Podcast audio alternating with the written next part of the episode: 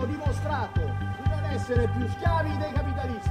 Bisogna continuare lo sciopero! Ma guadagnati la vita in un altro modo, imbarcati, vai fra la gente, gira il mondo, Martin. Martin Eden, un film de Pietro Marcello, texte de Jean Perret. Fare lo scrittore è ridicolo per uno che ha imparato da poco a leggere. E tua figlia è stupida che gli corre dietro. À Naples, dans les années 30 et 40, un ouvrier au chômage rencontre la femme de sa vie, issue d'une famille de la grande bourgeoise. Force convaincante de la fiction, nourrie du récit éponyme de Jack London, publié à New York en 1909, elle trace un parcours éminemment politique. Martin Eden est ce jeune homme dont l'ambition est d'accéder à la haute société repue de culture en faisant la preuve de son talent littéraire. Il travaille avec opiniâtreté.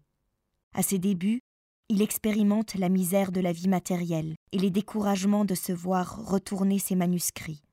Voilà pourtant qu'un premier texte est publié, ce que l'on fête au sein de la maison paysanne où une veuve et ses enfants lui ont donné refuge. Reconnu enfin par un puissant éditeur qui assure sa célébrité et sa richesse, l'homme est transfiguré en un personnage excentrique et cynique.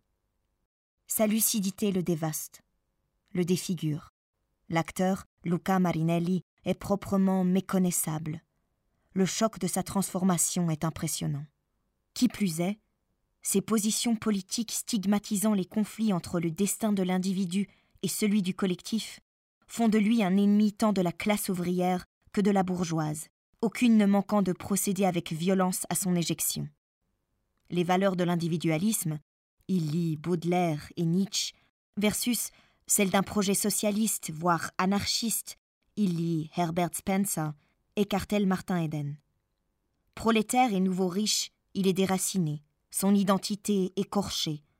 Il n'a de cesse dès lors de vouloir échapper aux univers frelatés des salons huppés et des manifestations militantes.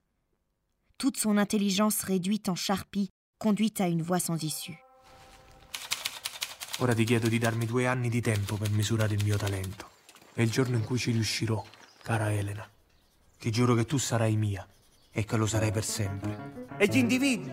Che ruolo hanno gli individui nella società per cui lottare? Lo scrittore Martin Eden non esiste. Quello che avete davanti è un malandrino, un marinaio. Io non sono un mito. In questa città ci saranno cinque o sei individualisti e tra questi c'è Martin Eden. La mise en scène est faite de plusieurs choix, les modes de récit d'économie différentes, ce qui confère au travail de Pietro Marcello un intérêt particulièrement convaincant.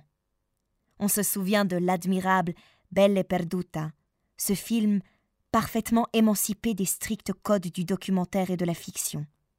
L'essai, au sens plein, relevait d'un élan de création embrassant tout à la fois la trajectoire tragique d'un paysan, l'histoire d'une région et de son château gangréné par la mafia, une économie d'élevage de bufflons et, partant, les liens archaïques et surnaturels entre l'homme et l'animal.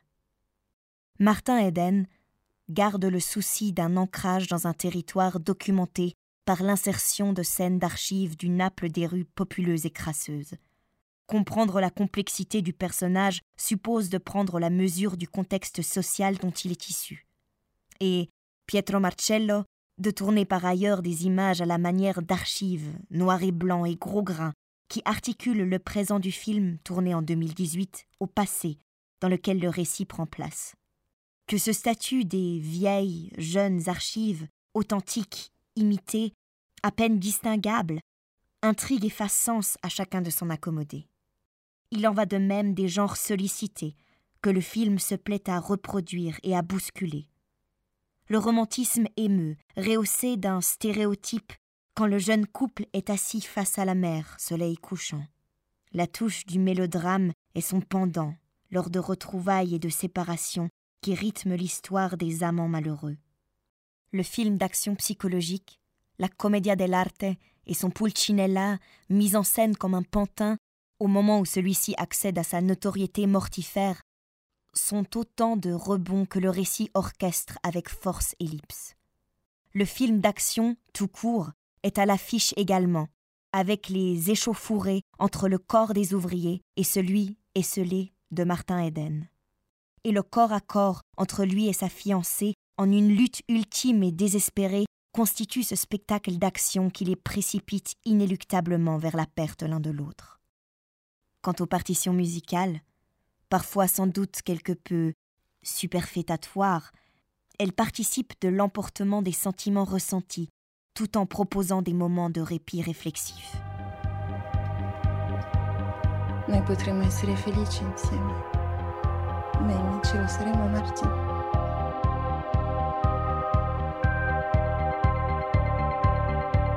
Amo Elena, amo Elena, tu vivi in una favola, Martin. La.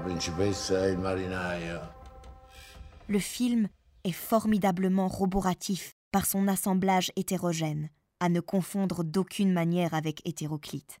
Mais encore convient-il de nouer les tenants du film en une vision fédératrice. Le geste de création cinématographique de Pietro Marcello paraît tracer depuis ses débuts les contours d'une tragédie contemporaine dont les différents modes de représentation dérangés et reformulés sauraient prendre la mesure. Le monde est violent, hiérarchisé, vulgaire, dans lequel des hommes et des femmes, en toute leur fragilité magnifique, cherchent à laisser des traces d'humanité.